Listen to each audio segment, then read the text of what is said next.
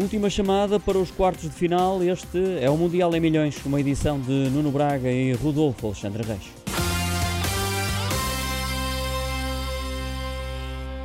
Bem-vindos ao Qatar e aos oitavos de final do Mundial 2022. Neste podcast do Jornal Económico damos a conhecer os números que se destacam na prova mais marcante do mundo do desporto.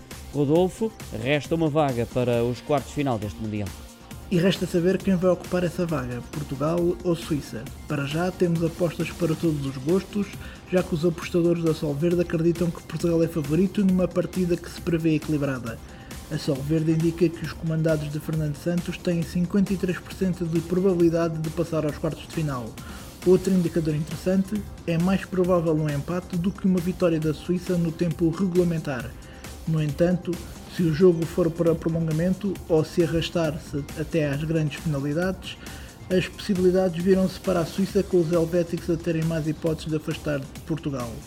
E Nuno, o que acontece se Cristiano Ronaldo marcar nesta partida?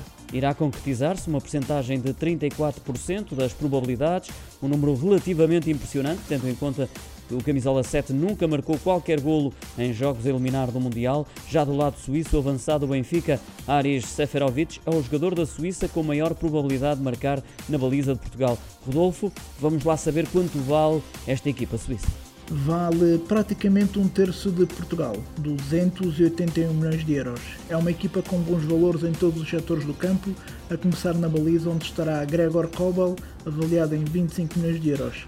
Na defesa destaca-se Manuel Akanji, central do Manchester City, avaliado em 30 milhões, e no ataque muita atenção a Bril Embolo, o goleador do Mónaco vale 20 milhões de euros. E do lado de Portugal, Nuno, a seleção nacional mantém o estatuto de quarta formação mais valiosa deste Mundial, são 937 milhões de euros de valor, uma defesa de luxo com três jogadores avaliados em mais de 60 milhões. Nuno Mendes tem esse valor de mercado, João Cancelo vale 70 milhões e Ruban Dias 75 milhões de euros. Um meio-campo e ataque que tem tanto de criativo como de valioso. O caso de Bernardo Silva, que vale 80 milhões de euros, Bruno Fernandes 5 milhões menos e João Félix 50 milhões de euros. E o mais valioso de todos, Rafael Leão, com um valor de 85 milhões. Fica por aqui este Mundial em Milhões. Acompanhe estes e outros temas em jornaleconómico.pt.